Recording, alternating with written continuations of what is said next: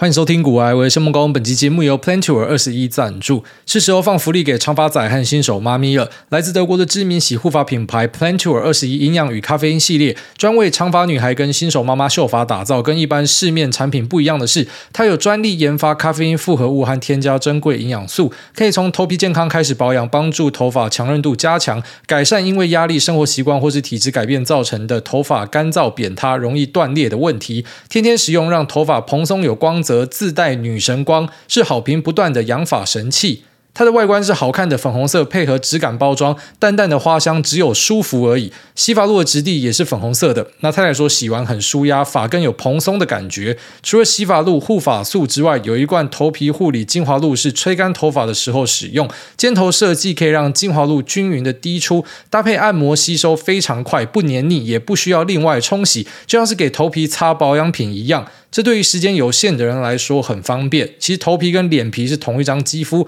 我觉得保养从头开始是很正确的观念。那在资讯栏这边，我放上了诸位听众的限时优惠链接，除了七折之外，还加码送五十毫升的洗发露，趁着优惠也很适合准备给老婆女友。那另外，我的粉专会有抽奖的活动，在这边提供给所有有需要的朋友们，千万不要错过这次的机会。好，他昨天过了一个平淡，但是却还蛮幸福的生日啊！这是一个我觉得在过去可能五到十年来印象最深的一个生日，虽然没有特别的惊喜，也没有真的跑去哪里，但是我觉得应该是因为我自己放慢脚步吧。就是在有小孩之后的调整，然后放慢脚步，然后开始去享受身边的一些事物，开始去注意身边一些发生的事情之后呢，那就觉得说，其实这个生日好像也挺好的。就之前都会觉得生日不是一个重要的事情，股票明天会不会涨比较重要。我真的是很在意这个股票涨跌，所以我那天跟我老婆聊天聊到说，会不会哪天我失智之后，因为你知道失智之后，他可能有时候会讲一些他在失智前还记得的某个他最深刻的对话。像我的大伯呢，啊，他失智之后他讲的东西是他当兵的东西。那我的阿婆呢？然后他失智之后讲的东西就会干一些脏话，他就很北蓝。那我自己失智之后讲的东西，可能就是说，哎，这个股票明天会不会涨哦？这 应该是我失智后的样子会长这个样子。那我觉得就是长时间的一直把心力投注在自己的工作上面，所以就一直没有去注意身边的一些细节。这部分可能是我自己没有处理好的地方。那就好在我觉得最近的调整是非常的有效，就让我觉得呃，现在生活比较像个人呐，比较懂得去。呃，观察周遭的一草一木，或者说去享受一些可能看起来很平淡的事情，所以在起床之后呢，就拿到一个乐高，那我就在那边拼乐高，这个是我之前无法想象我会做的事情。其实我本来看到乐高的第一个瞬间，我心里面在想说，干，你是有病哦，你为什么不要买拼好的给我？你就说要买一个要拼的，当然我知道很多人讲说那个醍醐味就是在拼凑的过程，可是干我就没有时间嘛，我就不想要去做那种事情嘛。可是我就是一边干掉，然后就开始去拼那个乐高，然后突然发现，哎，这样的生活还蛮不错的。然后我朋友就带了一个超大的船过来，好像叫做什么 SUP 吧，就是可以站在上面，类似说冲浪，然后拿着一个桨在那边划的东西，一艘超大，大概可能妈两三百公分长的船。到我家，然后直接充气干变超大一台的。我想说，他送我 SUP，他也是白痴是不是？就我根本不出门的，你送我这个，你知道怎样？你是希望我说我跟你去户外运动吗？可是干老子也没时间呐、啊。但后来突然想一想，看着那个 SUP，就想说应该是要找时间去滑一下，然后什么死在河里面还是什么海上就算了之类。就是这应该是一个体验人生蛮重要的事情的、啊。然后下午就跟我太太还有一个好朋友就跑去吃海鲜，吃完之后回家直接。腹空嘛，然后因为吃太多了，直接瘫死在沙发上面。然后醒来呢，是我儿子骑到我身上，爸爸爸爸，然后一直狂捶我，把我捶醒。可是不知道怎么，觉得非常的开心，就被他捶醒，然后看着外面的太阳，然后可能心中都知道说，妈，最近股票一直在涨，所以就觉得真的太舒服了，就很像是之前在呃马来西亚度假的时候，那时候跟大家分享，就太舒服了，舒服到你会怀疑说自己是不是在活着，所以要去做一些让自己不舒服的事情，把自己敲醒。我觉得我最近又开始进入到那样一个状态。然后我自己是还蛮庆幸有这样的一个转变，就是开始去享受生日。然后我在啊刚才就跟我老婆讲说，我还蛮希望我的生日再来一次的，就是希望可以去看呃下次的生日会有什么样的一个东西，会有什么样的蛋糕，长什么样子。然后我的孩子到时候会长什么样子，或者说我到时候去回头结算的时候，会发现说，就是不是只是一昧的去追求财富的增长，就可能还是有获得一些很不错的东西。那可能是我过去太专注于把注意力放在一些。呃，现在看起来不是特别重要的东西，但老实讲，我回到过去一万次，我都会选择一样的路，就是我一定要先赶快赚钱，要先好好的打拼。但现在可能就会开始发现说，这个生活是需要一些平衡的啦。但这可能也有一点那种怎么讲，你已经成就起来之后，你才会有想法。所以我觉得那个马斯洛三角形是真的，就是你要先从最下面开始一路满足，然后到最上面。然后像我们这种非常拼命的人，呃，可能就是拼到后来，你就算已经开始可以去往其他地方追求，可是你已经忘记怎么样去追求其他东西了。所以你就是到头来还是完全的栽在工作里面，然后直到可能某个事件把你敲醒。那我的事件就是我儿子吧，哦，所以虽然我的节目可能三天两头都在讲儿子，很多人听了想说靠北，你一直在劝人家生小孩，但这个真的是我影响呃自己生命非常重大的一个呃，也不能说是我的决定，就是他好像也不是一个必然会发生的事情。有些人生小孩生不出来，或者有些人可能弄了半天弄不出来。那有些人可能最后面生小孩之后跟自己想的不一样，但是，呃，我还蛮庆幸我做了这个决定，因为这个决定就对我的人生造成很大的改变了。就突然觉得这个生日是有意义的。然后就像可能我在看了好几届的圣诞节之后，然后后来才理解说圣诞节的魔力在哪，然后开始会去陪我老婆去买一些什么圣诞节的装饰，然后那些树上的吊饰。就以前我觉得超白痴，为什么圣诞节要过？这不就是商人的计谋吗？可是，呃，后来就开始明白说，对，就算它是商人的计谋，可是它是一个很舒服的计谋。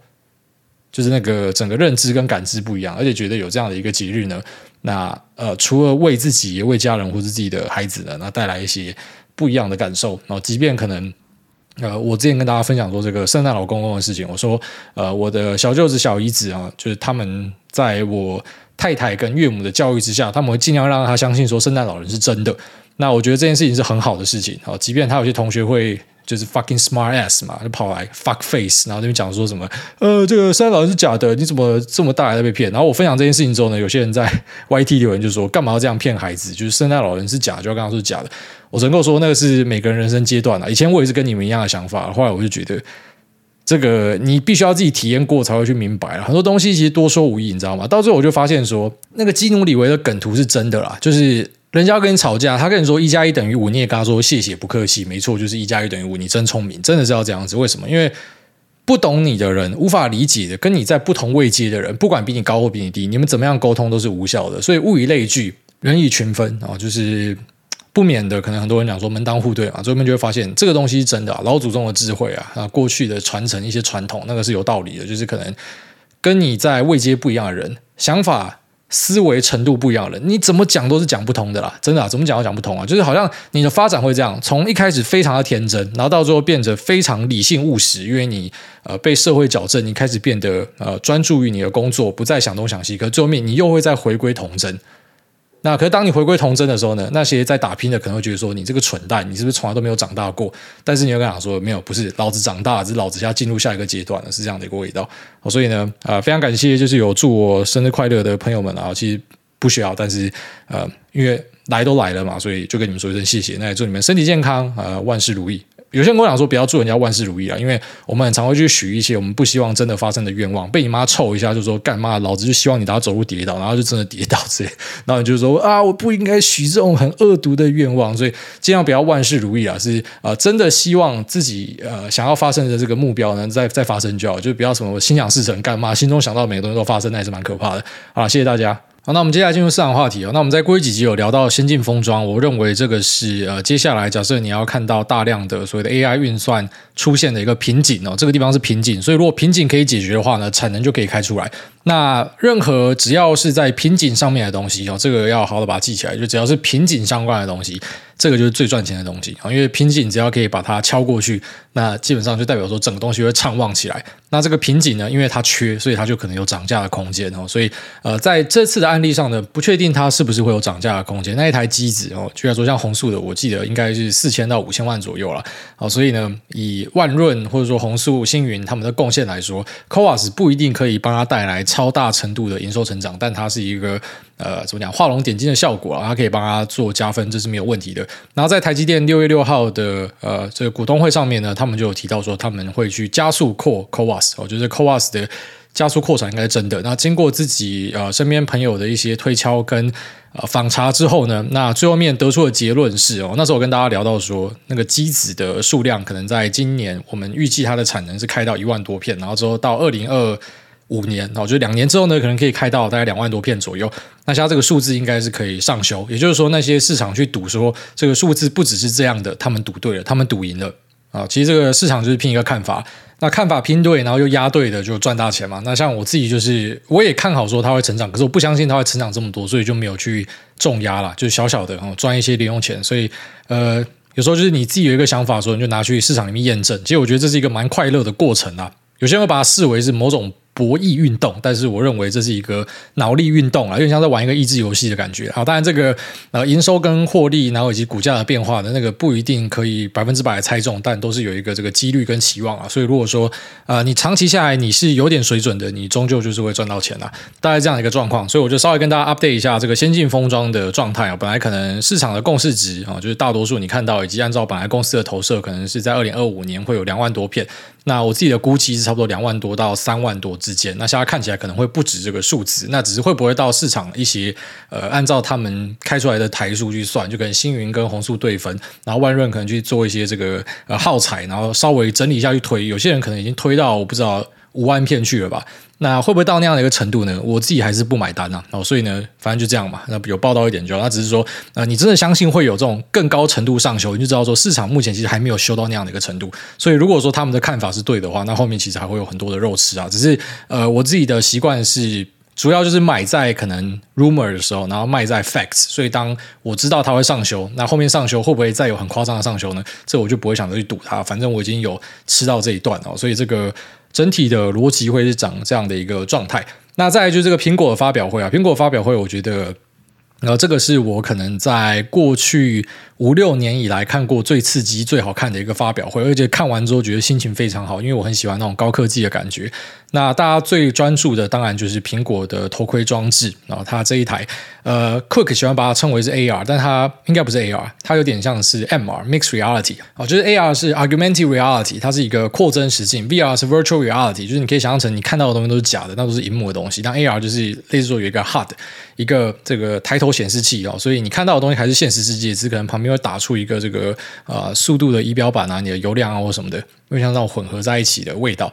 那 MR 呢，就是有 VR 跟 AR 的功能。那看起来它的这一台呃 Vision Pro 呢，是一个 MR 的装置。那这台装置推出来之后，当然大家不免的就想去凑一下祖克博嘛。但我觉得他们不太可以一起类比啦。然后就是苹果的这一台装置呢，跟祖克伯的 Oculus 最大的差别就是价格哈，价格差的倍数是七八倍以上。所以，当然很明显的，苹果这个装置目前应该不是要去专攻消费者这一块。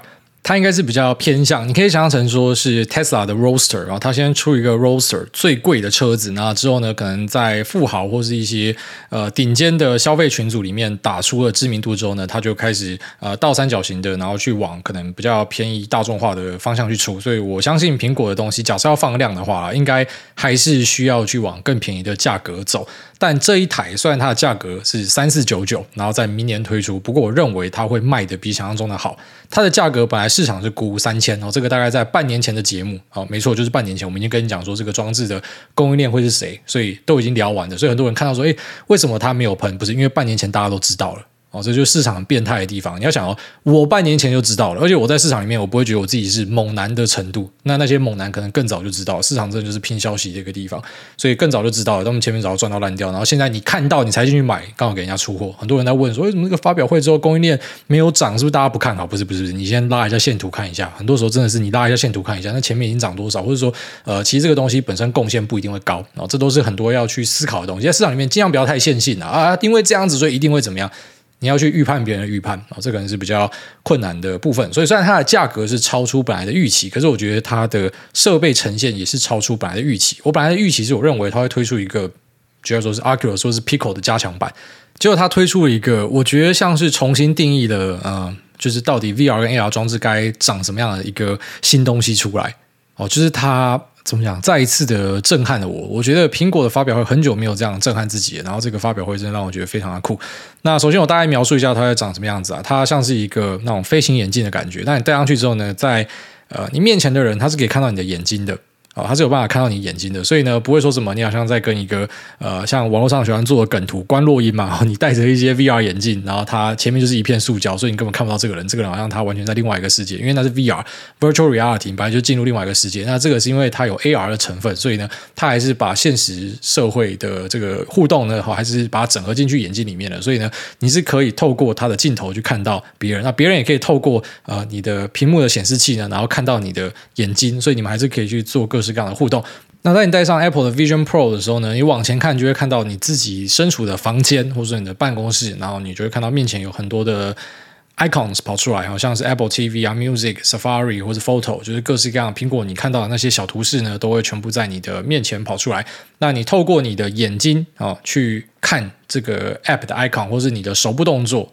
手部动作不用像 Oculus，Oculus 现在它其实呃虽然有卖这个握把，握把是一起付的，但是它已经可以做到手部辨识，Oculus Two 就可以做到了。所以这个手部辨识呢，比较像是你要把手移去你的画面前面，就是我现在眼睛是看着我的 VR 装置吧，那我手移到呃我这个装置的面前。它摄影机捕捉到之后呢，你就可以透过你的手势去指挥你的装置，不管说你要选什么样的东西，或者在游戏里面去产生互动。那 Apple 因为它使用了十二个镜头跟五个感测器，所以呢，你即便不用把手伸出来，你在你的大腿上可能去做出一个挤捏的动作，一样可以达到类似的效果。就它直接把呃你整个人像是放进另外一个虚拟世界的感觉，可同时呢，你还是看着你的现实世界，所以它是一个 MR Mixed Reality，它直接把现实跟虚拟给整合在一起了。那除此之外呢，你可以直接把这个装置想象成它是一个呃高阶的运算工具，然后外加可能是大尺寸、高画质的荧幕。所以其实这个装置，你说它贵吗？呃，三千多美，差不多是十万台币的价格。你买到一个，你可以想象成高阶笔电，然后外加一个大尺寸的嗯、高画质电视，好像也不是特别的贵。为什么说它是一个？高画质的大尺寸电视呢，因为你的单眼，然后你的单眼镜头看到的解析度是四 K 的，所以这其实隐含了一些东西啊。第一个就是说。画质极屌哦，所以呢，你居然说看你的一些照片，它可以把它投成是全景模式啊，就是你可以变成是你环视你的四周，然后可以看到这个全景照片，所以你会身临其境。那在影片的捕捉上呢，一样哦，就是可能你以后透过这个装置捕捉到的影片，你再一次的把这个装置戴到头上，你可能就可以重新的回到当时你所看到的一个啊。在环境中变化的一个状态，所以不知道怎么看到这个东西，我非常的感伤，就突然有一个感伤的感觉出来。因为我之前就在想象说，VR 装置如果可以重现一些啊、经典的回忆的话，它是一个很棒的装置。就是像可能很多人想起自己的阿公阿婆，或是自己的狗狗，然后你就希望说可以再一次的看到他当时怎么样跟你互动。可是你能看到的最多就是照片跟影片。可是有这样一个装置呢，你戴上去之后，它就直接去重现说你当时戴的装置，你看到可能各个角度，或是呃以你。POV 哈，就是 Point of View 的这个第一人称视角呢，然后所看到的体验，我觉得这是一个超级酷的东西，真的是非常酷的一个东西。那呃，因为提到说它的单眼就可以做到四 K 的一个解析度，这隐含的一件事情呢，就是我们之前有跟大家聊到说，啊，虽然很多人现在都还在吐槽说五 G 的杀手应用没有出来，但是我当时的说法是，其实人类就是会不停的演进，五 G 之后就是六 G，再就是七 G，那 WiFi 六之后就是 WiFi 七、WiFi 八，它是不停的往前推的。那像 WiFi 七，其实一些公司已经有拿出好消息了，像是发哥啊、高通听说也有，但是发哥的好消息好像蛮多的。那 WiFi 七呢，当然就是更新、更快、更厉害嘛。以前人家会讲说，为什么你需要这么厉害的东西？现在理由出来了，有时候就是说，基建先把它搭好之后，那个理由就会出来了。你的基建弄好，网络这么快，这么快要干嘛？你下就知道了。妈的，你一个眼睛可以看到四 K 的兄弟，你本来的网速是不够的啦。你真的要去看那些高画质的东西，你本来的网速是不够的啦。所以呢，六 G 的出现啊，或者说 WiFi 七、WiFi 八的出现，它它就是合理的。所以不要去怀疑说人类的科技演进哦，就是因为我们都会希望有更方便、更好的生活，或者讲难听一点，更贪婪，就是因为大家都会希望说，呃，还要更快，还要更好。大家对于这个美好事物的追求是无止境的，所以就是一直往前推。那我觉得 Apple 这个装置就算是呃。敲响了这个铃声哦，让大家知道说靠北。你前面讲说网速这么快要干嘛？现在你知道为什么要这么快了？因为刚才解析度超级高的。那还有另外一个很酷的，就是说它可以透过它的镜头去扫描你自己，然后做出一个 avatar。所以之后你在那 FaceTime 的时候呢，人家可以直接看到你的脸或者是你的身形，然后再跟他做对话。所以对方看到的可能就是你的脸跟身形，然后这是类似 Deepfake 做出来的，它是一个模拟出来的 avatar，可能也可以在里面做一些修正，然后让自己看起来。呃，更酷，或者说，居然说你不希望人家看到你的全脸，可不可以放一个面罩在上面之类的？然后这看起来就是比 Oculus 的啊、呃，祖克伯那个被人家笑到不行的 Avatar 还酷十倍以上。那这当然还是要等到实际去看啦。所以这个装置除了刚刚前面提到它是一个呃很厉害的显示器之外呢，那同时它也是一个很厉害的运算机子。你基本上像是把笔电带在身上，因为它里面是用 M2 晶片再加 R1 晶片，那 R1 晶片去处理各种感测器跟镜头相关的呃资讯，然后让它延迟降到很低。那 M2 晶片呢，就是一个高效能的运算晶片，所以它本身你就可以想象成说，你好像是把笔电装在你的头盔里面，然后这个头盔呢，它可以去把 Mac 的荧幕投射出来，所以你类似说可以直接带着这个头盔去做办公了，所以它本身就是一个。笔电的感觉、笔电的味道，可以直接这样去想象。所以我才说它的价格，你这样去想就不会觉得它特别贵，因为它是把很多东西整合在一起，而且它是一个新技术，它才第一代而已。所以不知道苹果的做法应该是后面不会越来越便宜。我在想这个东西可能就是类似一个 Pro。它可能后面来说越来越贵，可是它会丢很屌的设备进去，那之后可能就会出一个平价版，就类似说你可以看到 iPhone 十四跟 iPhone 十四 Pro，或者说 MacBook Pro 跟 MacBook Air 啊，它有比较高阶，然后有比较入门的，所以我觉得这个装置本身应该也会是这样的一个状态。那这个东西可能是比较偏向高阶的一个内容，也不一定啊。其实我觉得这就是一个敲门砖呐，啊，还是要等可能二零二四北美开始卖了之后，我应该也会第一时间去拿到这样的一个机子，然后来看一下。诶，它到底有没有可能会继续下去？我觉得最关键就是销量啊，东西要卖得好，然后可能回响非常好的话，应该就可以看到这样的剧本。它应该是会往这个更平价的方向去推，不会把这个东西降价，这个东西可能就变成一个高规款，然后之后可能出一个平价版哦，应该会是长这样的一个味道。那所以如果你考量它是一个生产力的器具，因为它有用到 M2 晶片，那呃，它本身呢又是一个高画质的显示器以及通讯设备，你说它贵吗？它好像不贵。因为它是一只 iPhone，它也是一个 MacBook Pro，它也是一个 VR AR 装置，它真的不贵，只是它目前可能使用上比较麻烦一点。它的续航力目前是两个小时，那如果你插电的话，当然就是无限续航，所以你会背着一个尿袋，那这个没有办法了。这个其实在呃供应链半年前的讨论就已经有提到过啊，就是说它不免的，它如果要让你带起来很舒适又不会太厚重的话，那电池就是要插在外面。可能要等到之后电池技术有进步哦，才有可能再把它做到更小，或者说可能显示器跟里面相关的设备有更加的进步、轻薄化之后呢，它有机会就会变成像是一个眼镜的尺寸。然后等到那时候，如果说续航力又非常好的话，它就会变成像是 Apple Watch 一样的装置。你就是戴着一个眼镜出门，然后这个眼镜它是你的办公工具，它同时呢也是一个娱乐的工具。然后也是一个生活的器具，好，所以我觉得看到这个东西真的是给你一种那种 future is now 的感觉，就未来它就在现在已经发生了。可是同时我不会想要去吐槽祖克伯啦，因为我还是要强调 Oculus 它是目前可能在市面上找得到的呃 VR 头盔里面最屌的东西。很多在吐它的，就是你看那个评论，因为苹果出来，很多人就喜欢这样嘛，捧 A 就要杀 B 嘛，奇怪了，就两个都捧就好了。很多人就喜欢捧 A，然后把 B 就要踩到地上，就是这样的心态。所以我觉得。很多时候会错失一些赚钱的机会啦，因为我们就是整天都想着要有赚钱的机会，所以我们不会去呃很快的预设立场去否决很多东西。所以呃，在我看来，就是说很多的评论我一看到之后，他本身没有买过 Oculus 的装置，Oculus 装置用起来我没有什么好挑的，真的没有什么好挑的，而且它做的非常的便宜，只是说这个方向不一样啦。那苹果的装置可能会让祖克伯晚上睡不着，是我相信的。然后他可能看完这个发表会之后，也产生很多新的想法。他可能也会想要去致敬或者说效仿一些操作，但是呃，还是不影响他本身装置很强大这件事情。只是说呃，VR 的需求，如同举例来说，像马斯克就提到嘛，谁会想整天活在虚拟世界？而、不一定哦，只是呃，他会有他的客群啊，只是这个客群可能就是说这个量不会大。然后像呃 a c u l u s 差不多就是两三千万的一个等级嘛。那苹果如果可以做得很轻薄，而且它是可能呃在生活之中就可以运用，或者它甚至变成一个生产力的器具的话，它是有机会可以放大量的。好，只是这个价格，我觉得要再下杀一点才会有机会可以放大量。但是在高阶的部分呢，我认为它会卖的比本来供应链预计的还要来得好。那只是它可能。呃，放量的时间会比大家想象的慢一点哦。本来大家可能预期说，呃，在他发表会之后，可能两三个月就可以出货。那只是要跟你讲说，到二零二四都只有北美可以出货。所以在供应链的部分，呃，很多人讲说，它东西这么酷，为什么没有涨哦？一部分可能是前面已经反映，另外一部分就是它比想象中的慢，然后可能它推出的市场比想象中的少。这是一个有扣分项的东西，那加分项的东西就是它比想象中的酷非常多，所以我认为说看了这个苹果的新装置之后，当然我觉得最好的确认还是等到我拿到这个装置，然后再跟大家分享。不过呢，我目前开始我就会去注意相关的题材了，因为我觉得干这东西太屌了，就是你有时候就会看到一个东西出来，像看到 ChatGPT 出来，就知道说干这个东西中了，这东西太屌了。那呃，现在看到这个东西，我有差不多的感受，只是。我当然知道说它不会像 AI 可能对全人类造成一个不可磨灭的影响，而且它是整个生产力的大跃进。这个可能没有办法到那样的一个程度，但是它点起了一个火。就本来人家讲到什么 AR VR 装置，我在过去的评论都讲说这个东西不会放量啊，它是一个小题材，可以注意一些镜头厂。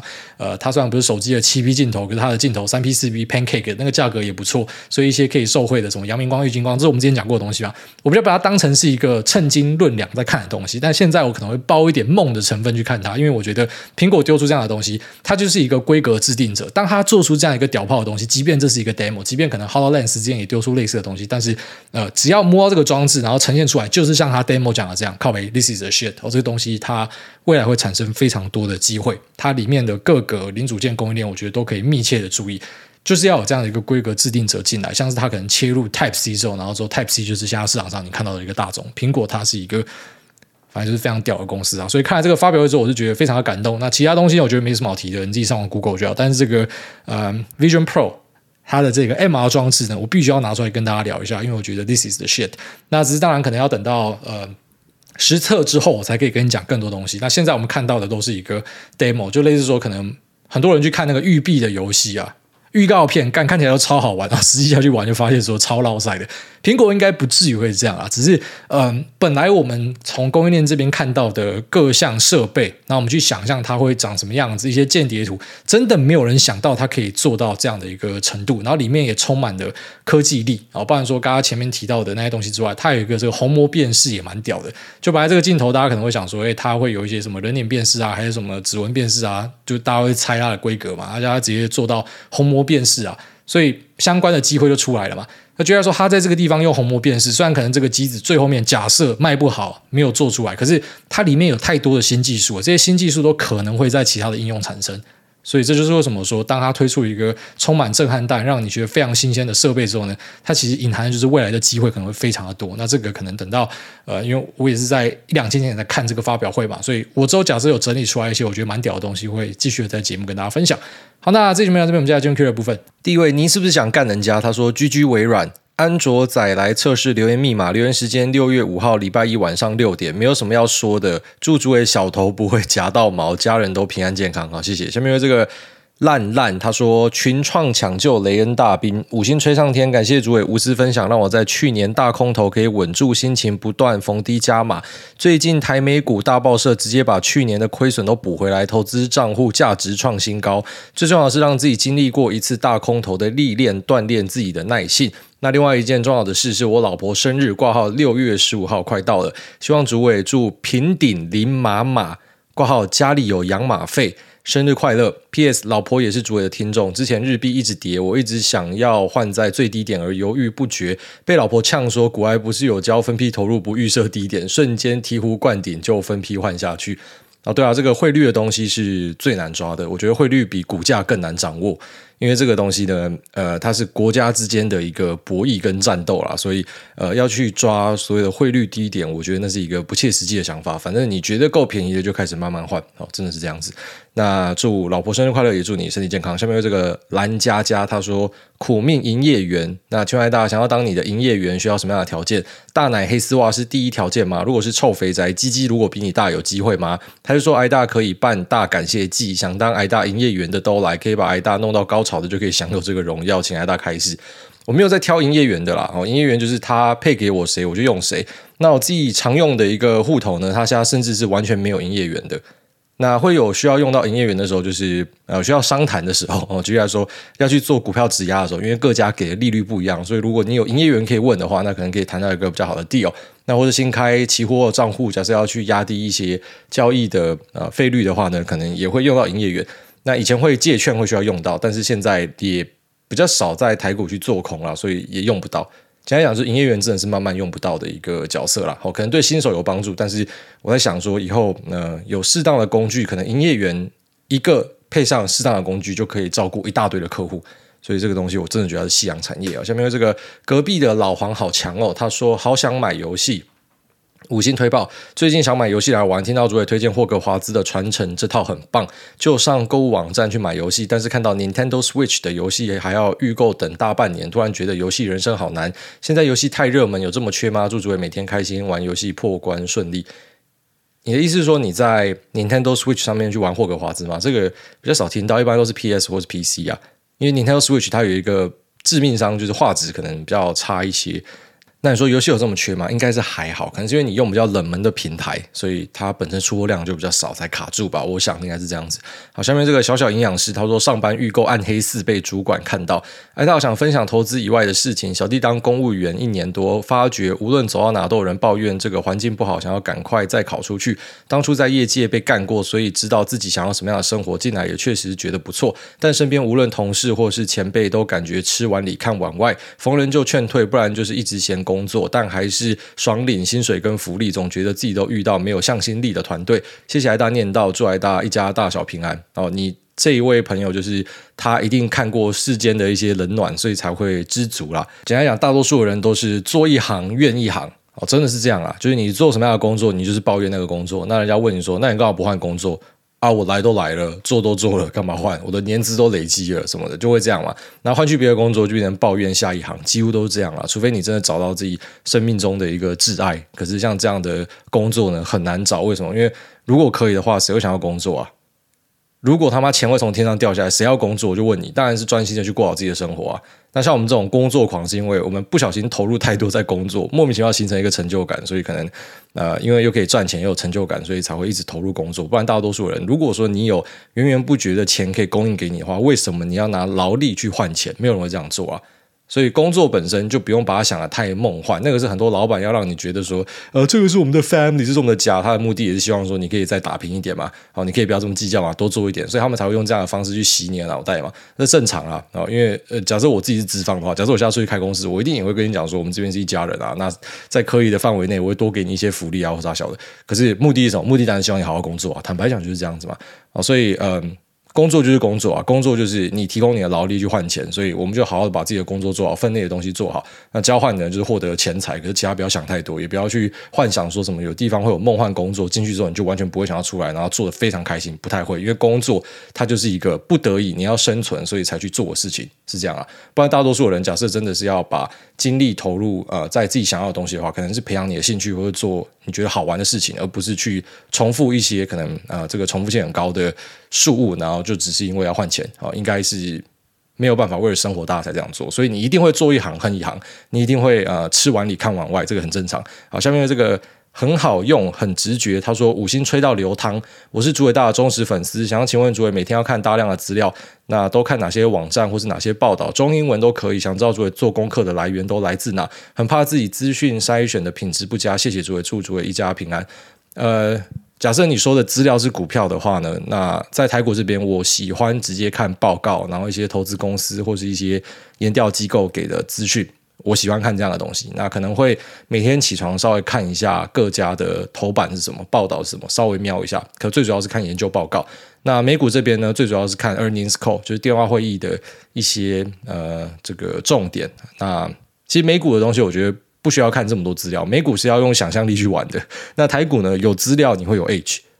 怎么说呢？就是很多人会讲说，在美股这边，其实你要去选股打败大盘更难。为什么？因为美股有太多全世界厉害的人都在这个市场，所以你知道的东西，八成一堆人都已经知道了。那或是就算你是很前沿的，可是跟你掌握同样资讯的人也是一堆人。可台股不一样，台股你就可以很明显感受到自己在资讯上跟判断上的一些优势。可是美股比较难，所以我才会说美股比较偏向一个想象力的市场。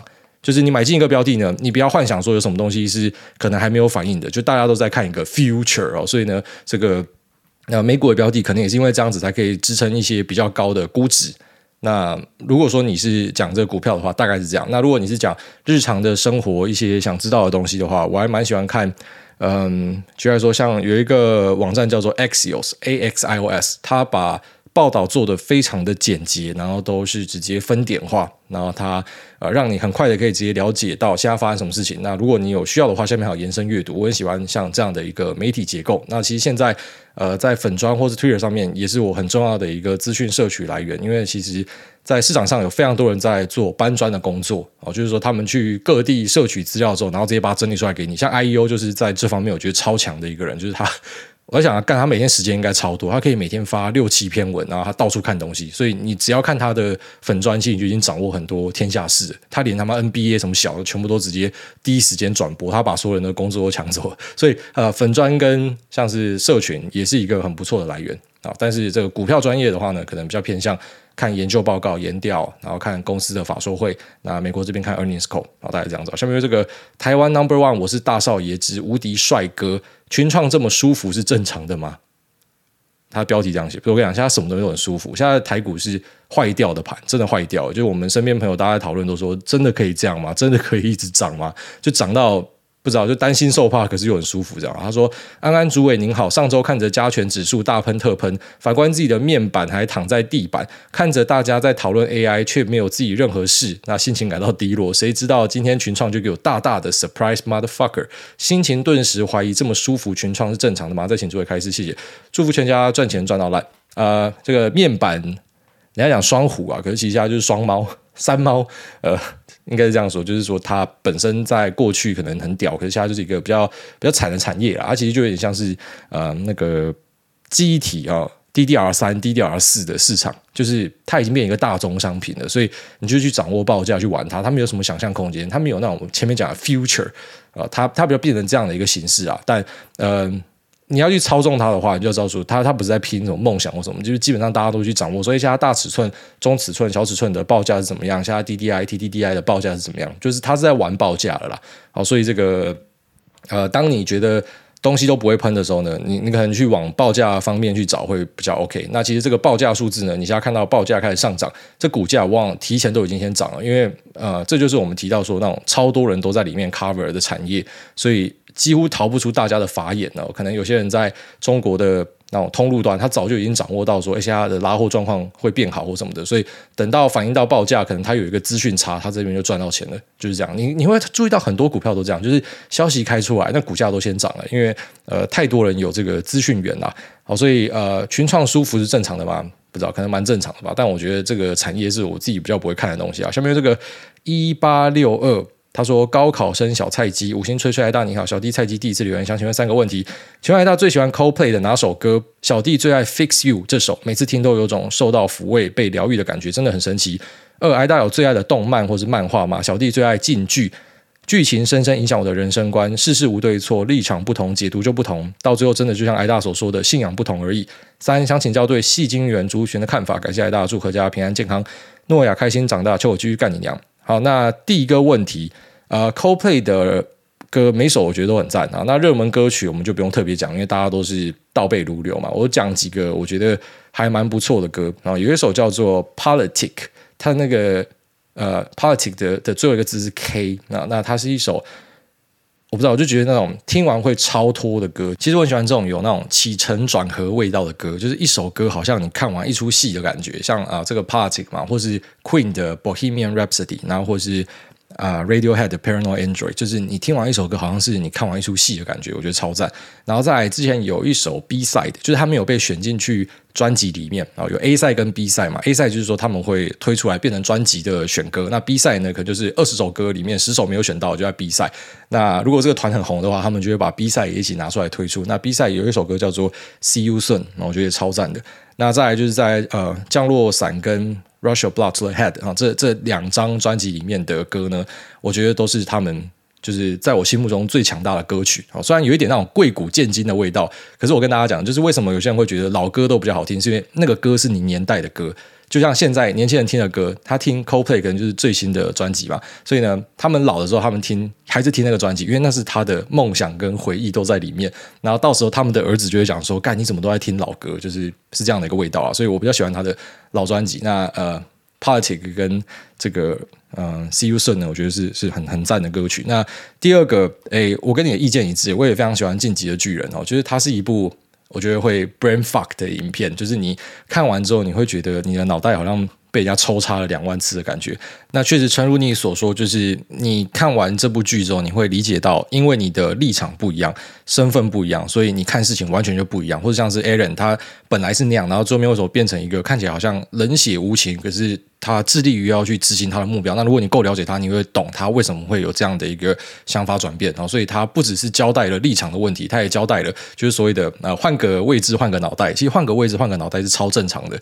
就是你可能在呃台下的时候呢，你就是有很多的意见嘛，说我们该要构造改革，要怎么样做。你上台之后，你的想法会完全改变。那其实不是因为你是一个卧底或啥小，是因为你可能看到的呃局面是更加的广大了，你看到的呃背后的理由是更加的丰富了，所以你不会像之前那样，就是我只想要解决我眼前的问题，所以你又说我有很多的东西要改革要抗议，可是上去之后就发现事情没有这么简单，你去动某个东西，你就会呃伤害到另外一个东西，就是每个东西都是一个交换哦，就是不要认为说有东西是没有代价的。那第三个矽晶圆族群的看法，最近才有人在抠那个呃台盛科嘛，就说什么 Sumco 它的价格维持的不错，但是就我理解是啊，蛮多矽晶圆厂他们的 spot price 就它的那个现货价格都在跌啊，那也很正常嘛，因为本来啊其实戏剧院厂在二零二一、二零二二是非常看好的，只是后来遇到的状况就是。你知道全世界都在大砍单嘛？啊，疯狂的砍单，所以当然，当这个啊架动率都整个松脱掉之后，整个供应链都不会太好了。哦，是这样的一个状况。但现在你就知道，其实呃，不管是那种工控 server，那甚至是消费族群的，都开始大反弹，很难讲，搞不好呃这边有可能就是一个打底，要继续往上。但是我还是会建议大家观察一下一些消费季啊，六一八消费季的状况怎么样，我们再来做一个判断，然后持续跟大家分享。好，下面一位这个爆炸马斯特。他说：“虽然时间没有很久，CD 时间没有很久，但还是想问一下，到目前为止，镭射眼镜有什么副作用？哈，小弟目前没有任何的副作用。那就我理解是会有一部分的人他会有副作用，哈，副作用就是呃，就像说你眼睛会很干，或者会很痒，那就很麻烦。那个之后要治疗都很麻烦。所以呃，简单讲就是说，每个手术都会有它的风险啊。那当我当时去做这个雷射手术的时候，他都会跟你交代说风险是什么，那他会尽可能去帮你，就是说检查一下你的眼睛目前的。”呃，湿度是不是够的？你是不是排泪是正常的啊？什么的，然后 OK，他才要帮你做啊。但是还是有机会被雷到。那我身边朋友是有人被雷到，但是大多数人哦，自己的体感上，大多数人都是 safe。那我相信统计数据也是这样啦，所以呃，对，它可能是一个比较大的决定，因为眼睛是一个非常重要的，呃，就是我们它算器官嘛，应该算，我觉得人人体上的一个非常重要的东西，所以要好好想清楚啊。但是我自己弄了镭射之后，我是觉得非常的满意，因为我是从小有意识以来，我就是戴着眼镜，所以当呃那时候镭射做完的时候，很不习惯是每天早上起床，然后就是因为你看得太清楚，你会以为说你的隐形眼镜没有脱掉，所以每天都在那边摸自己的眼球。就持续了一段时间，就跟当兵可能退伍之后有一段时间，每天早上会听到起床号，诶，干超扯，然后直接从床上跳起来，或是梦到自己还在当兵那种感觉。然后过了一阵子之后，才完全的适应，然后发现啊，这个生活真的太好了，就是没有近视真的是太好了。好，下面这个。二宝将他说：“难道我儿会变成下一个主委？五星主委带你上天堂。从头听才知道，主委是放福利的主委，而不是社区主委。没有，有些人讲说是放福利的主委，也有些人讲说很像社区主委。因为我们在回答 Q&A，好像在照顾大家的生活起居的感觉啊。反正那人家帮我取了绰号了。他说，因为入世不长，听挨大讲话常有茅塞顿开的醒悟。聊天或工作上不小心带太多语助词。预祝挨大生日快乐，也请挨大跟我儿开示。”小三挂号，小学三年级就该活得有小孩的样子，老派灵魂退散。宝贝生日快乐！那顺带一问，小时候在跟妈妈单向沟通的时候，会期待妈妈做出什么样的回应吗？回顾我儿也是可以一直输出，甚至睡醒还能接上前晚的话题。怕小孩心里有阴影，故来请教。那请诸位点醒妈妈，还是就放着让她走向诸位之路？嗯。其实走上我这条路不太好了，因为我觉得我在生活上很多东西是表现得不好的，就是可能在呃面对生活的态度、面对家人或是啊、感情上的一些态度，我觉得我都表现得不好。就是大家可能看到我觉得还不错，是因为你们看到的是呃可能这个做股票的我，或者是说做节目的我，就不敢说是最顶尖，可是绝对是很前面的人哦。所以你看到的是这样，就觉得啊这个人感觉不错，但其实我是有很多。很很糟的地方啊，坦白讲是这样。那其实，在 Q&A 里面，我也是都算坦白的，直接跟大家讲发生了什么事情，因为我不觉得这是隐私啊。对我来说，隐私是。一些非常特定的领域，我不希望跟大家分享。可是大多数的东西，我觉得都是可以讲的东西。所以，像我直接跟你讲说，怎么样求婚嘛，那怎么样面对朋友嘛，然后怎么样呃，每次跟人家聊天完，关上门之后就觉得干妈的，下次不要再来了，这种这种感觉。那、啊、其实这个我自己的朋友听到都会说，所以我们让你压力很大吗？我说没有啦，真的不是你们的问题，就是我在外面就讲说，下次再约啊，下次再约啊，然后这个关上门就干你妈，下次绝对不要约，太累了。就是我的个性就是这样子，所以这可能是一个我认为不是那么好的事情啊。我叫我太太，她很长，当然她跟我讲说开玩笑，我不确定是真的假，但她会跟我讲说，她希望说下辈子可以遇到别的人，就是比较浪漫一点、比较快乐一点的。就是为什么我会这样子这么 fucked up？然后就是说，当然很尊重我的工作或什么，可是她觉得，呃，就是我的个性是比较阴暗一点的。那当然，她讲完之后都跟我说她在开玩笑。可是我觉得，当一个人一直疯狂的讲同一件事情的时候，他绝对不是在开玩笑，他一定是心里有这样想。所以我就想说，那我就配合，慢慢的去调整。好，所以嗯。这个对妈妈疯狂输出讲故事的小朋友，我相信很多，但是最后面走成像我这样子的，可能是呃不是一个好事情，我认为啊。但如果说小朋友在对你疯狂的讲故事或什么时候，你怎么样会让他感觉到高兴呢？我觉得就是你记得他讲了什么。哦，就是我每次不管是小时候还是到现在，都是我我只要我讲某个东西，然后下次可能我正准备提这个东西的时候，或者说我正准备要延伸下去的时候，然后我的太太或者说我妈我爸。然后他会知道说，我之前讲了什么，这个让我超高兴的，就是好像你有在听我说话。所以像我们听众，他可能呃有些 Q&A 里面那个问问题，很明显就是说他把之前我分享的一些观念或想法有吸收进去，即便他不一定认同哦，但是你看得出来说他有做功课的，你就觉得非常高兴。所以我觉得就是说，呃，身为妈妈呢，当然每天听老师讲真的会烦呐。可是他讲到一些重点，你感觉这个家伙开始变嗨的时候，你把那个重点记起来，然后下次刚讲，所以我们上次讲那个什么，你觉得？呃，怎么样哦？就是你讲那个东西，后来你有新的想法吗？就是你讲这个，他应该非常高兴哦，是这样。好，那下面这个喜欢听，他说心里很感慨，真的讲得很好。你说存股专家可以卖一个课程，你一集可以讲完，很多根本就在。骗钱！我听了之后真的心有戚戚焉。我之前听一个老师一直推中国 ETF，还买他 ETF 的课程，这个课程赔了将近六十万。上涨是说他早就已经买好了，下跌就说他早就已经卖掉了，一直都在神鬼操作，真的是要够不要脸，还是可以一直上电视骗钱？呃，我讲那个其实不是要去酸那些开课的啦，因为。其实真的是不好一竿子打翻一船人哦，因为还是有非常厉害的人在开课，但是我就不讲是谁了。但是是有那种业界很强的人，然后他们可能曾经有开课的经验或什么，而且不便宜，可能一堂课要几十万这样子。那我知道有这样的状况，但是我之所以会讲的是因为我知道，呃，当然是有那样子厉害的状况，可是其实大多数的就是资料整理然后拿出来卖你嘛，就那些什么存股的观念，嗯。老实讲，非常的简单，就是你你节目听熟之后，你自己也懂，就是存股的观念到底是什么。他们就讲说殖利率或什么，可是我现在跟你讲殖利率，如果你是老听众，你马上脑袋就反映出来哦，不能只看殖利率，要看含息报酬，那要看里面的这个持股的成分什么，然后注意说 ETF 会不会溢价折价。对啊，那就讲完了。那你为什么还要花几千块、几万块去上人家的课啊？但你真的要去上，我当然也是啊，不挡别人的财路啊，你可以去啊。只是我意思是说，你知道这种财经相关的知识啊，就是说这种基础的常识呢。它是啊、不管是在我的节目还是很多地方都可以摄取到，当然你没有时间去摄取，或是你想要人家帮你重点整理，那你就花钱去嘛。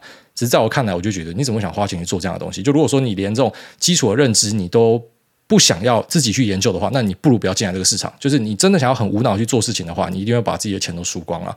好，所以是这样的一个状态。那我觉得可能真的需要花到钱的东西，就如同我一直强调，因为过去很多人会来问我说，哎，什么东西是需要花钱，什么东西不需要花钱？我觉得真的需要花钱的是，你已经找好一个专业，就是股市你已经进来了嘛，那可能你挑好一个族群，那。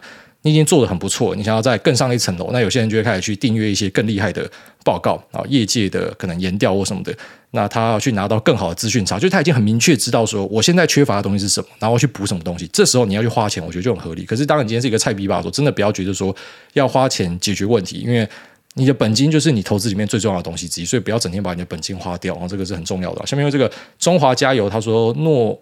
哦，挨大大诺亚好可爱，挨大你好，请问日 K 跟六十分 K 在判断一档股票进出场会有何不同？那另外，当一档股票当天爆大量，是否收绿 K？理论上收盘前就要出场，还是只要在五日线挂号十日线以上就可以续报？感谢挨大解惑，祝福挨大身体健康，Lisa 青春永驻，诺亚一生不愁吃穿。好。那这个日 K 六十分 K 或者三十分 K 十五分 K 五分 K 三分 K 一分 K，那甚至是 Tick，那或者是呃周线、月线、季线，它其实就是不一样的市场周期的一个参考啊。所以呢，你你把这个 K 全部集在一起，当然最后面它的走势都是一样的嘛，它只是说这个时间格局上不一样。所以在判断一档股票的时候，就是看你做多长。好，如果你跟我讲说你是爆波段，可是你在看六十分 K，我就会直接跟你讲，你一定哪里弄错，很奇怪，非常奇怪。但如果说你跟我说你是做当冲，然后你在看周 K，我也会跟你讲说一定是哪里弄错了，就很奇怪。所以它是周期的问题啊。就像说我上一集有提到呃道氏理论嘛，然后道琼的那个道氏理论，那它有大周期、中周期跟小周期哈。我我我举例啊，你去找一只股票，金像电二三六八哈，它的月线你打开来看，干你娘，这只股票都不会跌的，只会上涨诶。那你去找另外一只股票啊，鈊象哦，做这个博弈的，之前有提到。你查它的月线，你会发现说，干娘它都不会跌的。可是你查它的周线跟日线，你就会发现，哎，日线它就是有坡峰、有坡谷嘛，然后有涨有跌嘛。可是月线看起来都是不会跌的。那这时候你就会开始明白一些事情。就如果你是用月线格局的话，你可以吃完这整个波段。那如果你是用日线格局的话，你会可能在过程中就被洗掉。但是呢。说起来好像你要听月线的格局嘛，但这个是多头的标的，那你不如去试看看找一支空头走势的标的。这时候你就希望说你是看日线格局，然后你又跑掉，所以它完全就是去看你的交易周期跟你的持股的逻辑是怎么样。那简单来讲就是说，你做越短的，你应该就要看呃反应越快的线；那你做越长的，可能就是看这个反应比较慢一点的。那或者说你至少要掌握趋势的话，就是看周 K。就是你要决定这支标的应该要做多做空，一般就是看周 K，所以它是跟你的呃交易的周期是有关系的。然后再来说爆大量是否收绿 K 收盘前就要出场，还是只要在五日线、十日线以上就可以续抱？这也是非常看人，哦，这也是非常看人。对，有些人就是看到爆大量他就想要出掉，只是。呃，我跟大家讲我的经验啊，一样，这个每个人的说法跟讲法一定都不一样，因为那个是操作的一个问题。呃，同样一个操作，有些人可以赚钱，有些人就是会赔钱，所以呃，还是要找自己的方法。好，这个金玉先讲啊，但是我自己呢，我不太在意爆大量啊，然后爆大量之后再继续往上涨的，我觉得爆大量收一个很丑的线，然后继续往上涨的，有没有一大堆啦？那爆大量之后后来就反转的，有没有也是一大堆啊？那爆大量这件事情，我们就回到根本去解释，什么东西会爆大量？为什么它会爆大量？爆大量就是当天有非常多的成交量嘛。那如果说爆大量之后，隔天继续往上涨，市场会怎么样去解读？哦，这个叫换手，为什么？因为代表说大量的筹码从呃某部分特定人换到另外一群人身上，然后他们决定要继续往上拉，这时候大家就说是换手嘛。可如果爆大量之后，然后就开始 A 转往下崩，大家就说是主力出货嘛。你会发现怎么讲都对。所以呃，在我自己看来，我不太在意爆大量，我在意的是爆大量的隔天哦，隔天会怎么样走？当天我其实不太在意，除非当天出一个吞噬 K，就是那种啊。黑 K，然后从高点开高，直接一路杀杀爆昨天的低点哦，这个我会稍微在意一下，因为这一般来说是蛮明显的出货讯号。但如果说我只是看到呃爆大量或者收一个很丑的 K，我我基本上是不在意，我会看隔天是不是啊、呃、这个方向是往我要的这个位置去走哦，在短线上我会这样子去观察。那五日线、十日线也是很多人的参考基准哦，就是说跌破五日线我就出掉，跌破十日线就出掉。这个一般来说是比你看裸 K 还要来的呃这个更有弹性一点，就类似说。呃，假设裸 K 是日线的话，那看五日线、十日线就类似你在看周线，它的周期会比较长一些。那我自己是比较倾向这种，就是我现在周期是比较长的，因为看太短，你会发现你整天都被洗掉，你整天都是追进去之后，然后又砍掉，追进去之后砍掉。那这个就像我之前跟大家分享，我上一集讲到，就是它会变成好像你用劳力在换钱，对，你是可以赚到钱。假设你做做得好的话，可是就是超累。那我现在是比较偏向这个格局长一点的一个做法，所以呢，好收爆大量，收一个很丑的 K。都不是最重要的事情，是隔天的走势怎么样，这可能是最重要的事情。哪一个股票如果有持续在创新高，即便收的非常丑啊，就在说什么今天有创一个新高，可是收一个超长的，人家要讲说避雷针嘛，在我看来，那个也不是反转的讯号，你要看隔天是怎么样开。那这个东西其实，呃，说穿了不值钱啊，但你只要把图表拿出来看，你多看一点，你就会懂，没有绝对的东西。技术分析有趣的地方就是没有绝对的一个东西啊，你要找到自己的一个方法。那为什么强调找到自己的方法这件事很重要呢？因为就是同样的一个呃讯号出来呢，然后其实每个人都可以在上面赚钱，只是他的方法不太一样。那在我看来，就是它不是一个特别呃有问题的的东西。我只在意它有没有继续创新高，我只在意啊、呃、爆大量的隔天是怎么样。哈，这隔天都是一个确认的指标，就是我不会去做预判，因为你看到爆大量就去做决定，这个是在预判的。一般我们就是见机行事，我要看到呃状况改变，就像是我看基本面，我要看到报价有改变。我才会去相信，就是我不太会去 time the market，我不太去赌说，哎，之后会怎么样？虽然有时候还是这样做，但是我觉得那是不太稳的一个做法。除非你这个对自己非常有信心，那信心是建立在你已经有长期稳定的绩效，你才有资格有信心。不然你不要整天那边猜，你的猜是一点价值都没有的，因为你根本就没有经验，你也没有实战的一个绩效。所以呢，呃，最好就是你看到事情发生了，然后再去做你该做的事情，这样会比较好一点。